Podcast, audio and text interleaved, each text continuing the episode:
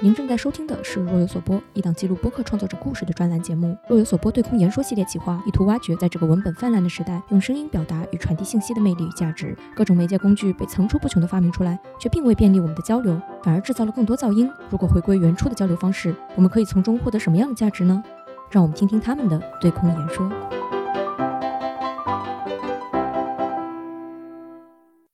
听众朋友们，大家好，我是 Z。就是二十六个字母最后那个 Z，对我是一个播客的主播啊，那播客名字叫城市榆树。此外，我还是个建筑师，所以说我的职业跟我的播客挨得蛮近的。对，平时做建筑。你也曾想做一些表达或创作，但不知道如何开始吗？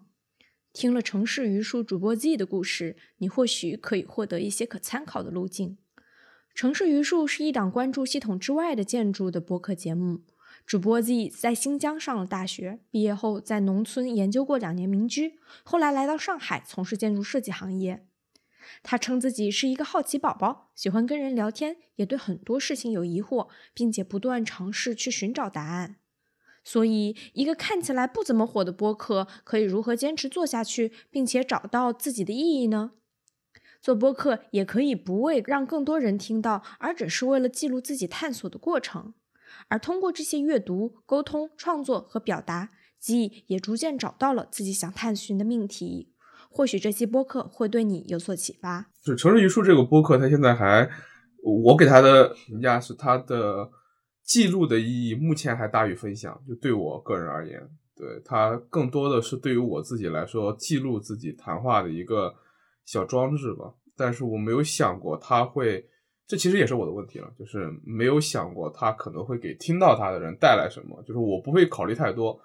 那我更关注他他能给我带来什么。然后如果他能够顺便给别人带来一点有有有趣的东西，那当然好。如果没有的话，对我目前来说也没有那么重要，因为我平时比较喜欢聊天嘛，所以说我就想把这些聊天都记录下来，对我自己来说是一个很好的记录。对。那你觉得选择播客这种方式去记录，而不是说？啊，文字当然你也有文字或者是视频，就是你觉得声音或者是播客这种媒介形式对你有什么特殊的意义吗？有有一个特殊意义就是它方便，对它省省时省力，而且很放松。因为我就我也写文章了，对，但是你想把一篇文章写好，要花很长的时间，然后要说我要长时间的去调研、去考察、去阅读，然后。然后再去写，然后我一年正儿八经的文章可能写不到十篇，对，然后产文章上的产出对我来说压力可能更大一点。但是播客的话，我知道有很多播客做的也很精良，他们也会很用心的去做。那非常抱歉，我现在还是一个记录大于分享的一个播客。播客对我来说就它很简单，它打开手机就能录，或者是打开录音机就能录，然后呃，甭管是什么东西，我都会，而且我从来不做提前策划的，就是先录下来。百分之八十可能都是即兴的，就偶尔有那种跟朋友想聊一个特别的话题的时候，我们可能会稍微的准备一下，最多做一个不超过五百字的大纲，这是我准备的极限了。对我还是希望它中间能发生什么，所以每次播客录播客的过程对我来说都是完全未知的。然后我们大概有一个什么想法，非常想聊，或者我非常想知道我这个朋友最近他做了什么，然后他。有什么新的变化？然后我抱这种好奇去跟他聊，然后那个原始录音对我来说是非常重要的，一般可能会有五六个小时，甚至一般都会有，就是都远超于一个一一期播客的正常量，就三个小时起步，五个小时、七个小时都有过，就一口气聊七个小时都有过。对，然后这个过程对我来说是非常有有价值的，然后我要把它记录下来。那至于分享出去的部分，那可能要做一些修饰，做一些剪辑。我刚来上海的时候，我朋友给我的。评价就是特别喜欢找人聊天，然后是个好奇宝宝，就是那种困惑很多。可能跟我行业有关了，可能我从事建筑行业嘛，建筑行业我比较喜欢建筑，然后来到上海之后就如饥似渴的找各种建筑师朋友，然后去跟他们聊天。然后还有就是兴趣也比较广泛，然后就那跟朋友就有的聊，所以说我经常会跟朋友聊很久。聊的时候就想着哇，这么棒的聊天应该要记录下来，那就是录音就成了一个首选项。对，经常会五六个小时啊，尤其是我跟一些不在一个城市，甚至不在一个国家，然后我们会比如说隔几个月聊一次天。那这一次聊天肯定要把过去几几几个月没有在一起的时间都要问一问，然后有什么有意思的事情，那一聊就会聊很久。一。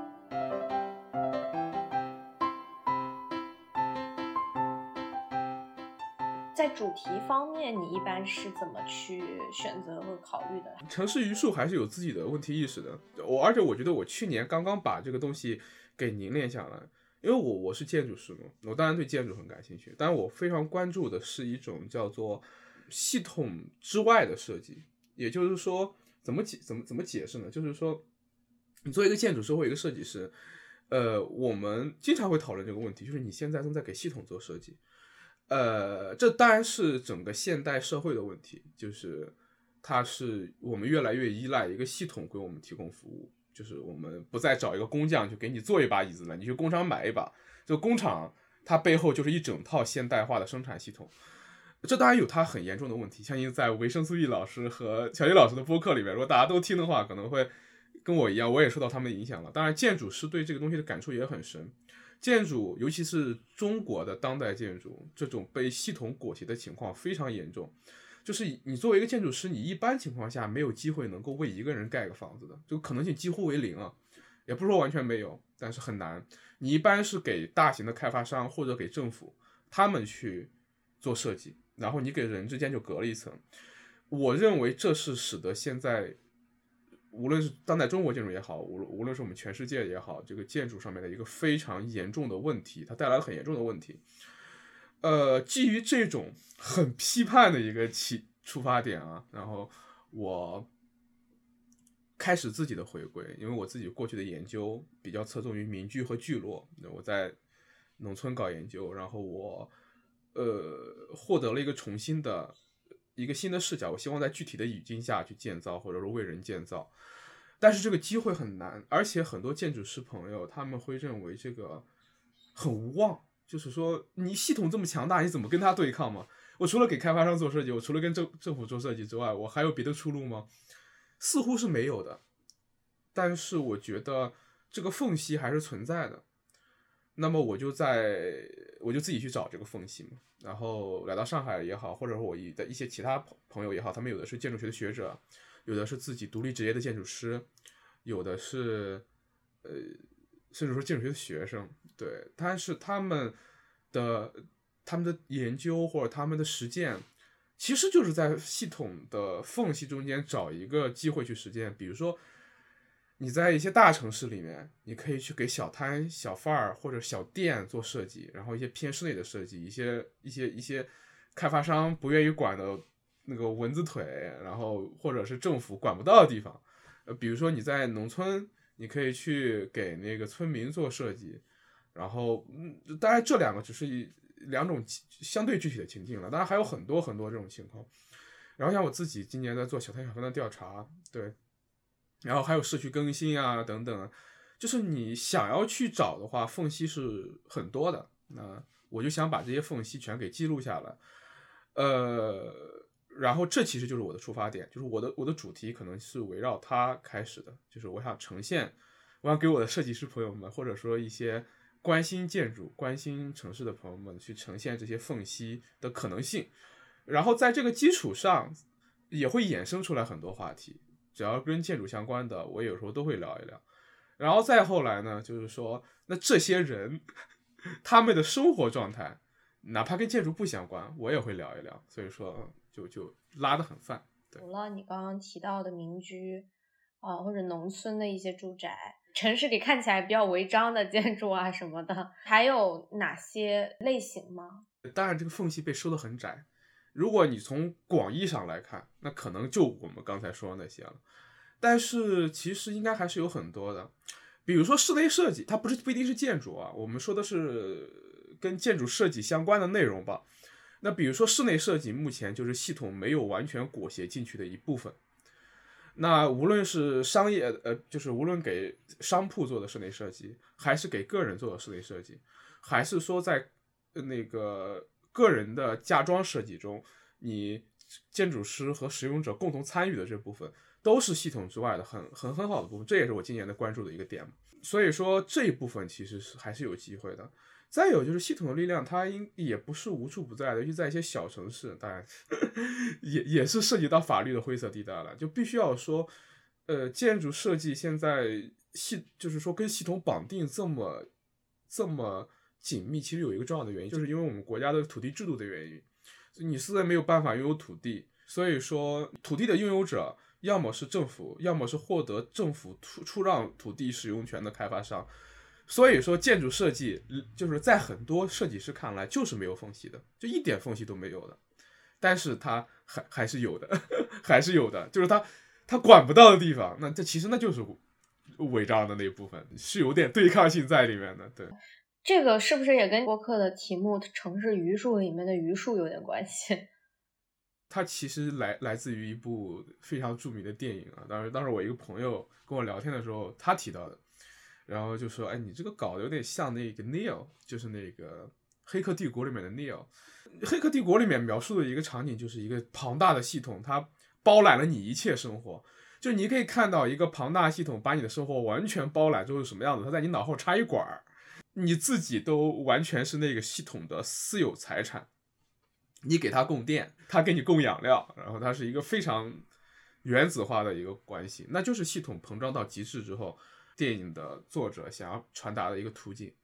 就很像啊。我们的城市其实跟那个东西很像，就可能有些朋友觉得太抽象，就是对类比不到。但是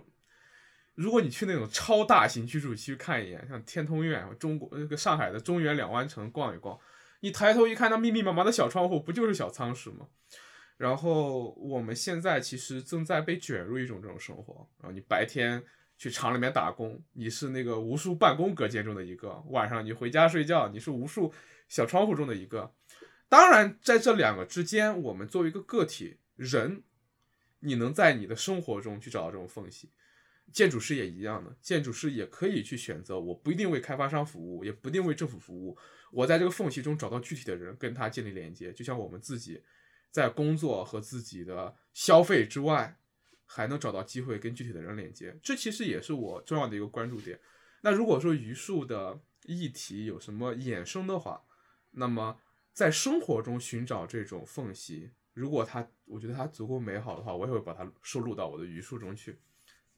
比如说我们最开始居住在农村的民居里的时候，我们肯定是渴望啊城市里的那种啊高层住宅，然后渴望住到一个商品房里。然后渴望我住是花园小区、门禁小区，然后我能够车开到地下车库里，然后不需要去风那个撑把伞，下雨天的时候就直接坐电梯上去了。就是我们渴望的是这样一种生活，但是在你看来，好像是这种生活它是有点问题的，或者说我们为什么要去寻找这些生活中的缝隙？这种便利的生活。对于很多人来说，可能是挺好的。这就是那个问题宏大的一面，它是我们近一两百年来全人类共同面临的一个问题，就是你是要被裹入现代化，还是要去捍卫一些传统的价值？当然，这是一个很大的问题。我们回归到具体的情境里面来，这一些具体的情景经常是被拿来去反驳他们的。就说你看一个人，他原来生活中啊没有自来水，没有电，然后没有抽水马桶，他生活哎呦糟透了。然后现在他自己也渴望一种很美好的生活，那么 你是不是知识分子的傲慢？你是不是一个生活在城市中的 那个小布尔乔亚？然后你你说那个传统是好的，然后你自己好了，然后不让别人好，这个东西其中也是很复杂的。就比如说我自己，呃，小时候在很小的时候，我也在农村居住过。你说我当时渴不渴望现代化的生活？当然渴望。呃，我全家也有完成了这么一个历程，对吧？从小县城到那个大城市去，我爸他这种渴望融入现代化的这种这种这种这种这种渴望，就是这他是他这一生前进的一个动力。如果我跟我爸说，我把你这玩意儿全否决掉，那他要跟我断绝父子关系的。但是他仍然值得细细分辨，就是说，我们追求生活的便捷有没有问题？我们追求生活的更高效有没有问题？我们生活追求我们生活中有些东西，我们可以不自己做，可以去托管给别人。它可能是一个系统，有没有问题？其实我认为没有问题的，但它不意味着这条路就一直走到黑就 OK。它是在每个具体情境中去寻找那个非常 subtle 的那个中道的，就是说你托管这件事情的过程，或者你获得这个生活的过程，它给会不会给你自己、你身边的人和社会？OK，这是三个层级，它是足，它是越来越越抽象，但是需要我们自己去去分辨的。它对你自己会不会带来问题？它对你身边的人会不会带来问题？它对你生活的这个社会会不会带来问题？就需要我们非常敏感的去觉察的，就是我们不能去忽略这些影响，去只看那个那个进那个所谓的进步。就比如说，你说我从农村搬到城市里面来，我获得了更便捷的生活，那个场景其实也是很抽象的。那个是我们把一个人的生活抽象成了两个图景，一个是在农村里面，他自己种地、自己盖房子、自己可能做住一个破破破。破洞的房子，然后 OK，另外一个图景是在城市里面有一个小洋楼。对于一个人的一生来讲，图景绝对没有这么、这么、这么、这么简化。他经历了一番奋斗来到城里面之后，他获得了另外一种新的生活方式。这是两种生活方式。那我们纵观的去看这两种生活方式的话，很多人他自己就会发现问题。首先，代价是什么呢？对于我们个人来讲，我们活到城市里面，代价是什么？作为一个怎么说？作为一个在城市里面生活的年轻人，我想，其实不用我多说，大家都知道代价是什么，就是你要为了你城市中生活的这一切，去付出大量的时间劳动。呃，我们现在吐槽九九六，吐槽加班，吐槽工作这么累，那个就是代价，那个就是代价。然后，OK，在农村里面生活，那个苦和那个相对的自由的田园生活。那那个那个那个也是一个代价和和和对对于个人来讲也是一个代价和当然一些人在城市在农村生活中，他认为那个代价太大了，就是我生活的风险和我生活的不便捷代价太大了，他去追求一种城市里面生活，我认为这个是没问题的，这个是很个人的很宗观的一个问题。那其实我们来到第二步就是对他人和对整个整个社会，城市生活也是有代价的。但是它因为被系统托管了之后，我们对这些代价往往会忽视掉。就比如说你的便捷生活，可能背后是一套非常残酷的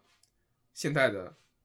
某种某种某种某种某种系统。就比如说非常廉价的便宜的城市中供应的食物，可能来自于一套非常残忍的、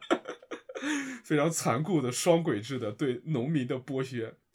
这个东西你你可能不知道，但是你你说我追求这个没问题吗？但是你一旦对这件事情真理解，对有有有了一个更全面的认识之后，你会发现啊，它是有代价的，而且这个代价是是抽象的，但是它会落到我们身上或者落到我们子孙身上的。就比如说你生活在一个小洋房里面，它的背后这个小洋房你你付得起，它的代价可能是。整个建筑生产环节中，这种高强度的剥削，我作为建筑师在里面受到剥削，我觉得还蛮严重的。在过去九九六嘛，但他可能没有农民工，可能没有这个环节中其他人受到的剥削来的更严重。呃，这个这个这个视角呃可能还是抽象的。那 OK，呃呃，对，那其实其他视角可能更抽象，比如说城市生活中带来的环境问题、气候问题，对，等等等等，这这都是我们付出的代价。去关注这些代价，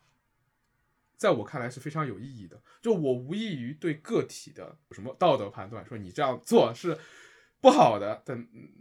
我不会这么对一个人具体的去去去去去去有批判，因为他是获得他生活的纵观。但我希望通过我自己的内容去对我这种内容感兴趣的人朋友，哎，可以获得一个更综观的视角，就是我们的生活是有代价的。有很丰富的代价，城城市和建筑只是其中的一部分，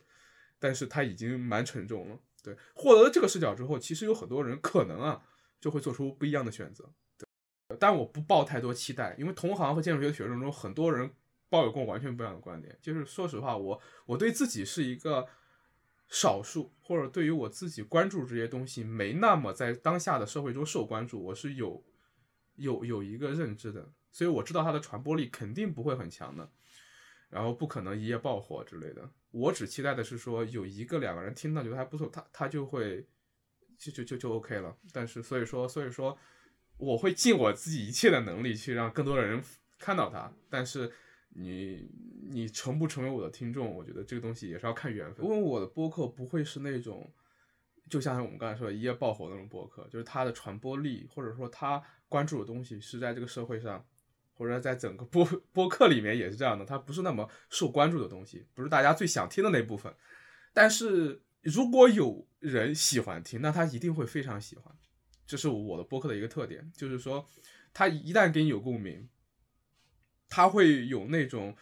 非常非常强烈的共鸣。就是说，OK，他也有这样一个视角，他也这么有这么的一个进路，然后或者说是这种这种反进步主义啊、反神圣主义的这种相对来说来说的一个视角，那他就会有强烈的想要给你沟通的这种愿望。所以我的听众就就用用用用用现在比较时兴的话来说，就是那个用户粘度很强，就是一旦他听到觉得很好的话，会想尽一切办法来找你，然后我给你成为朋友。有没有过去一段时间录播课让你比较兴奋或者喜悦或者非常感感动的一个瞬间？去年的时候有好多个这样的瞬间，就是有学生朋友也好，有同行也好，有我很尊敬的老师，甚至对，然后。他们听完之后觉得哇，你这个东西做的太好了，就一定要认识你，然后一定要找到你跟你聊天，然后跟你说他自己做了什么。对这种时刻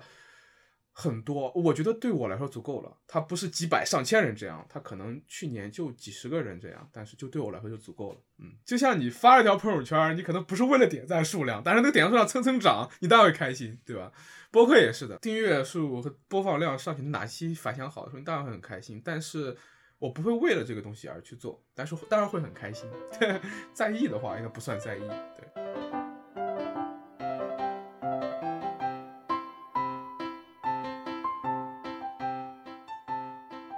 我看你在城市云书的二零二二那个公众号文章里写说，你应该算是二零二二年有了一个明确的思考路径和关注对象。这个路径和对象你是怎么慢慢慢慢摸索到的？是通过一种什么样的方式，借助什么样的工具去摸索的？All things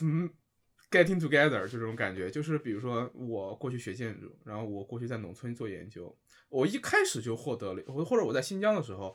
读读研的时候就获得了一个反反建构的视角，或者是反这种反反技术进步或者反反进步主义的视角，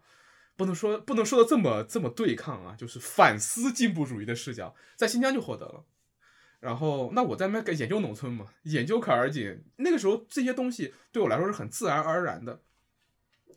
然后我回到上海之后，我。呃，对，你要你要你要回回归我朋友所所所所认为的正常生活之后，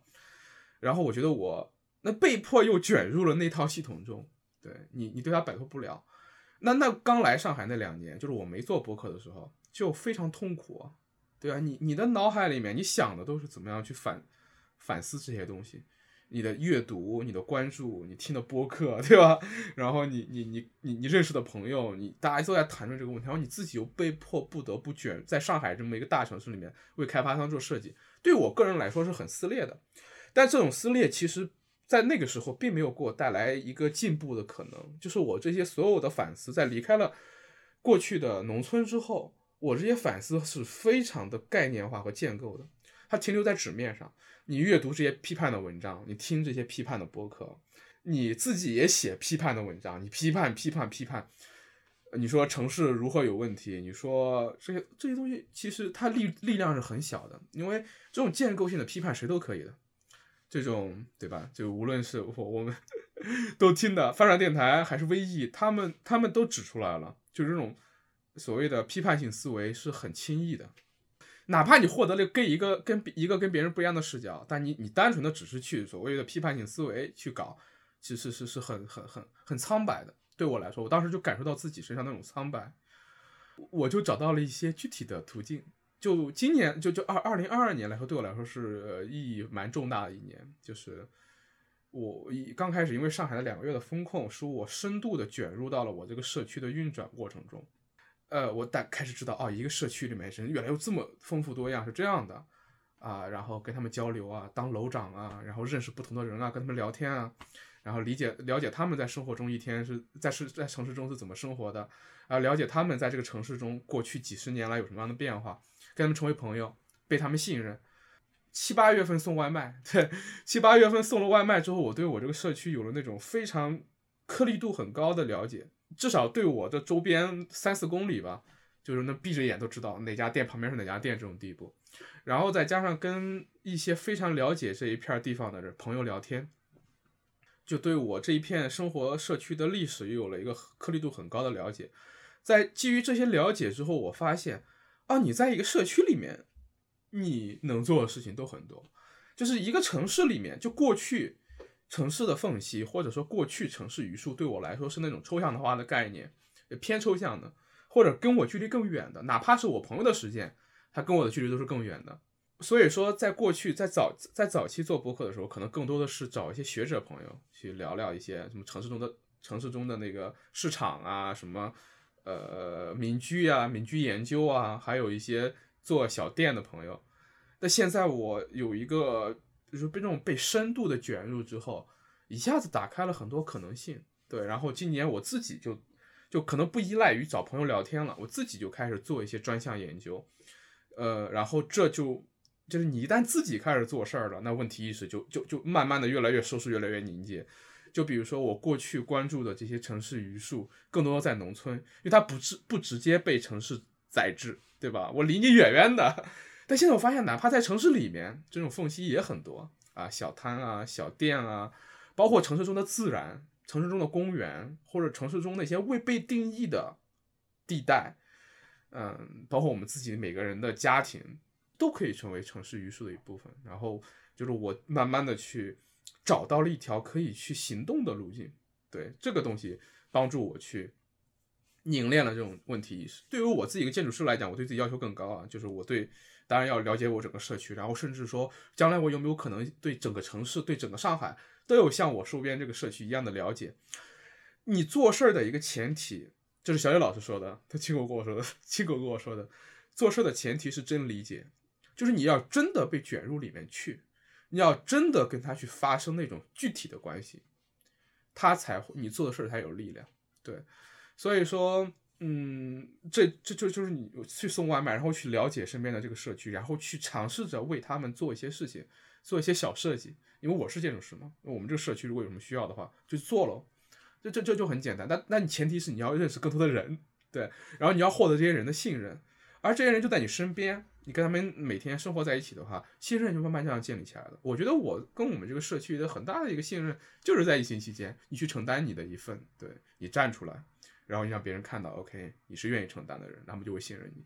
然后就会有人来帮你，对，就有人过来跟你讲。所以说，这是一个不断不断往前滚的过程。对我今年就或者我二零二零年获得了这么一个契机，对，然后抓住了它。那那两个月里面，你想想，跟你跟社区或者你跟你身边的人之间的连接，我不知道啊，至少我感觉是更紧密了的。那你解封完之后，当然大家回归自己各自的生活状态，那种岁月静好，当然我觉得这种状态当然会更好。但是呢，你比如说你要想做事儿，你要想做更多的事儿的话，对我来说，我获得了一个契机，去去去去去去去去去伸出自己的触角，我觉得这很好。所以说，就我自己而言，我对就是我身边的人，就相当于说是原来是一个例外状态，把大家给挤在一块儿了，然后这个例外状态消失之后，大家变得松弛起来，就又又散开来了。但是有些人可能散开了又散开了。但我呢，就因为感受了之前那个被挤在一块的状态之后，散开来之后呢，我伸开自己的触角，我自己主动的去再获得这些连接，那这些连接给我了很大收获，这是我自己个人体验了。所以说，我觉得对我来说，嗯，没太感受到那种，就我觉得他我的生活至少是变得更积极了的。这也是跟过去经历有关，就是如果我过去不是我，如果我不是个建筑师，如果我过去不关注榆树，我觉得。当时，当时那个状态对我来说，就是我自己其实一直在关注这种东西，但是我获不得不到一个具体的视角，或或不或者获获得不到一个钥匙和一个门。当时那个机会给了我一个门，我把它抓住了，然后它改变了我很多。对，这是这是我通过这么一个契机。我当然我为他准备了很长时间，对，可以这么说，对，所以说这也是我的幸运嘛。那你就是新的一年，你还有什么就是希望通过城市榆树或者通过播客实现的一些计划吗？二零二二年，我的我我我年初做了一个很很很就是很具体的计划，但是一项没有完成，但是没计划的那部分完成的非常的好。这也是我后来的一个态度了，就是说你你奔着目的去，往往到不了终点。但是就是这种松弛，是我做播客或者说我的朋友带给我的。但是呃，大概还是会有方向的。我可以分享几个我二三二零二三年几个方向，就是说，首先我希望它能更展开一点。身边的朋友也跟我说了，就是说我可能太喜欢建筑了。那那既然城市榆树对我来说是一个记录，目前啊还是个记录大于分享的一个东西，它肯定涉及到我自己关注的一个变化，就是我要把我的关注变得更广一点。所以说，二零二三年它可能不，不尝试的就是说，让它不是一个只关注建筑的博客，它可能关注的面向会更多一点。而这些东西其实都是缝隙，就比如说，呃，关于生态和自然的。那它也是城市的缝隙啊，对吧？所以说它也可以录到我们博客里面来。呃，这个这个这这一趴可能会更关注一些，然后比如说更关注一些呃城市中的人。对我发现以人为出发点的话，远比你以建筑为出发点，你能获得更多。那这些人跟他们就有一些更具体的、更更具体的连接啊。就比如说我去年的小摊小贩，今年我还不知道会有什么样的人，但是我肯定想就是说，就去年。我是通过小摊小贩去获得了一个获得去观察城市缝隙的一个很好的视角。再有就是说，可能会有一些维度更多的阅读。就比如说，我昨天跟我另外一个朋友聊年终总结，呃，他是一个出版界的人士，然后我发现他去年他他他去年读了好多书，然后这些书都是女性作者读的书，然后我就在反思，就也接受了批判。就是我几乎没有读过什么女性作者的文学作品，然后我觉得哇，这也是我的一个视角缺失啊。那这其实给我们城市也带来很多问题的。就女性的处境，那它毕竟是一半的人口嘛，那它其实跟城市中很多东西也相关的，对它，但不一定非得到建筑的视角中去聊它，你单纯的文学视角也可以呢。二零二三年，甚至可能我会每个月设定一次跟我那个朋友聊天，然后聊荐书节目，就是我们俩这一个月以来读了什么书。然后有什么区别，有什么碰撞等等，就是这些东西都会变得，这是一个维度上会更广，这是一。第二呢，就是说，呃，一方面是要拓宽视野，另外一方面要更聚焦一些内容。那我二零二三年，因为我自己有了自己的一个问题意识了，那我就要把这个专题做下去。对，我二零二三、二零二二年获得的这几个非常棒的专题，就一个是城市中的小摊小贩。啊，一个是跟家有关的，就是鼓励大家从建筑师和设计师手中抢回来对自己家的定义权和设计权。对，然后在就是这这些议题，那我可能会做一些更聚焦的专题，然后我会做一些单口节目，可能对，就比如说像家这一部分，我可能会尝试去有点像威毅老师那样，去帮助大家去消解一些东西而更放松，就比如说。呃，做家装的时候，大家可能会更喜欢哇，我要 ins 风，我要北欧风，我要新中式，啊，我要欧式的，我要工业风。我可以在我的博客里面告诉告诉大家，那个东西没这么重要。然后你自己的生活经历给你带来那个风格就足够吸引人，它也可以很美。而那些风格其实是很苍白的。它为什么苍白？我可以把它的整个发展的历史是什么样，它最初是什么样子的，怎么被消费裹挟的，然后到最后。怎么变成了一个消费符号的？我把这个过程通过一些节目，像像那个设计史一样的节目去呈现给大家，然后帮助大家把那玩意儿消解掉之后，哎，可能会变得更放松。就说啊，原来那玩意儿不过如此，它很苍白。那我自己个人的生活是丰富的，那我通过我自己个人丰富的生活就可以营造一个很漂亮很好的家，不需要依靠那些东西。嗯，对，这这只是一个例子了，所以说像这样的节目可能会更多一些。那这这这这一部分是单口的。总结一下，就是说访谈类节目或者跟朋友合作节目会更宽，不限于建筑啊，女性主义啊，生态啊，环保啊，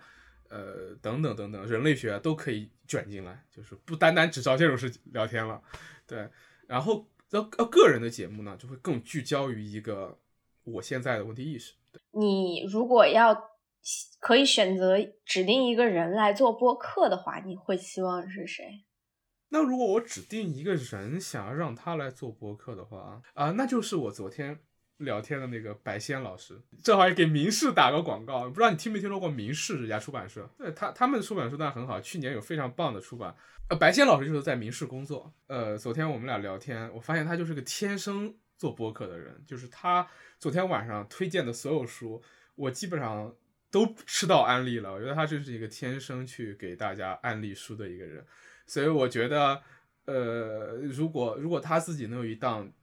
聊聊书的播客，聊聊就就不用很不用很那个很很有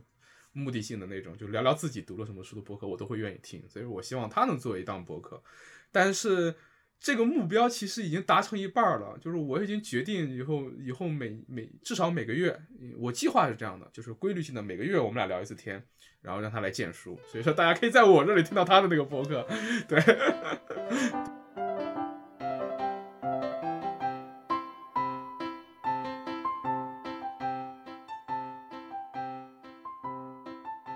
短歌对我来说是一个更大的契机，因为我觉得。人一生中可能会有很多次有机会得到改变的契机，对我来说，我回头看当然有很多。就比如说去年的疫情，认识一些人的时候，对我回头看，我生活中还有一个蛮重要的契机，可能就是在新疆写了学学会写短歌，然后给我生活带来很大的转变，就是无论是在我的表达上面，还是在。我去在我身边去寻找一个同温层，一个社群，然后，而这个这个社群是我自己建立起来的，去尝试利用短歌去介入一些公共议题，就是我我我有一个短歌快闪赛的机制嘛，对，然后一些公共议题出现的时候，通过写短歌去让大家去讨论它，所以我觉得短歌对我来说是一个蛮重要的契机的，而且我认为在某种意义上，短歌是一切的开始。呃，在写短歌之前。我只是在新疆的一个穷学生，对，然后而且是很孤单的一个状态，就是一个人在在在那个地方做研究，然后去农村，然后状态很不好。然后开始写短歌之后，在豆瓣上写短歌之后，我身边的人在一点点一点点因为短歌吸引过来，然后这些人后来成了我的好朋友，成了我的合作伙伴，成了我的做播客的推动推动力和起源，对。所以说，我其实还蛮想给大家安利一下，就是我自己在在搞这个短歌赛。对，短歌就是日本的一种文学形式，我用中文来写，我写了很多年，写了三三年多了，然后每年都会办一场短歌赛。短歌给了我一个创作者的视角，就是他他告诉我，就是你可以去创作一个东西，然后这个东西会对你自己和对这个世界、对他人都会有一点积极的改变，这就是创作的意义。创作的意义就是表达自己，然后去帮助他人。我这种说法可能有很多人不认同，但是它是我的一种理解。创作就是表达自己，帮助他人，然后建立起你和这个世界之间的链接。我过去不知道怎么样开始，我不知道它怎么 work。建筑是这么大的一个东西，它它过程中当然还有系统裹挟进来很难，但是一个短歌开始非常简单，一个短歌开始非常简单。你写首短歌，你贴出去，你抛出去。然后有人喜欢他，有人跟你一块儿写，然后慢慢慢慢慢慢慢慢，你会觉得哦，原来我的创作是有力量的，我的表达是有力量的，然后我把自己的这个个体呈现出去，这件事情是可以是美好的，然后他需要你很克制的去一点点去往外推，这些回应也会很很慢的，一点点慢慢来。对我来说，他是经历了一个漫长的时间，就我一个人在豆瓣上写短歌，大概写了。大半年，对，直到疫情时候，有好多人跟着一块写，然后开始办比赛，慢慢慢慢慢慢慢慢，到现在积累的，呃，可能有几千人跟你一块写，然后这个这个过程就很鼓舞，就是一个人可以用什么样的方式，去对这个世界施加一点点你自己的影响，这就叫创作。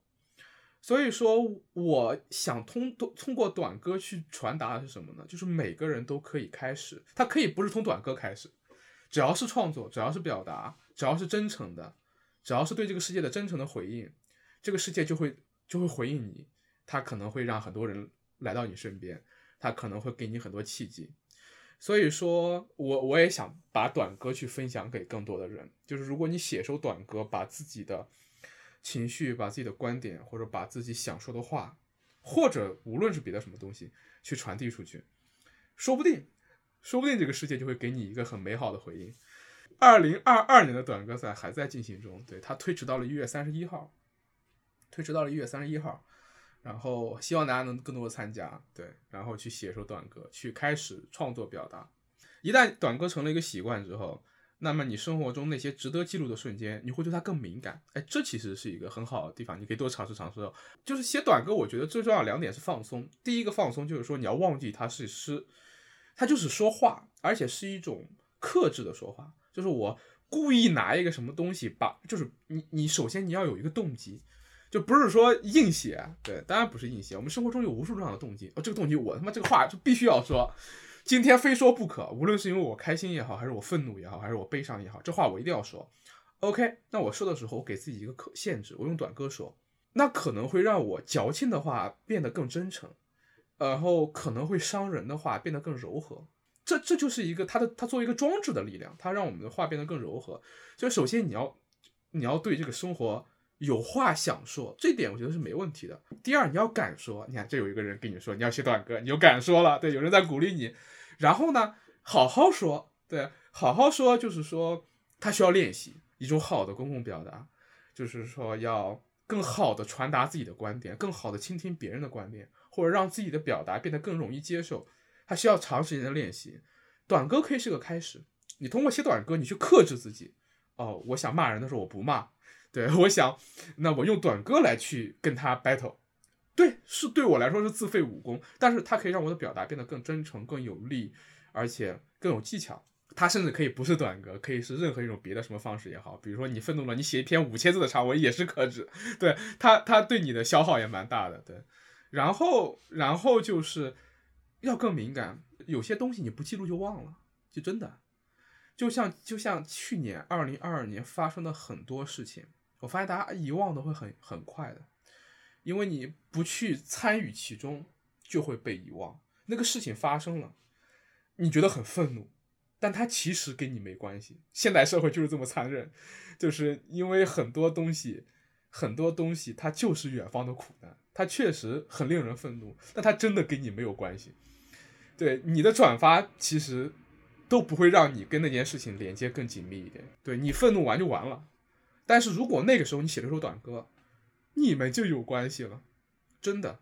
他真的就你你哪怕。为这件事情付出到说，我花十分钟时间写首短歌，那在这十分钟里面，你跟那件事件就有一个真实的关系，你在里面表达了你自己，这一方面会帮你更多的去，就是更更变得更敏感，去跟这个世界有一个更好的连接。另外一方面就是，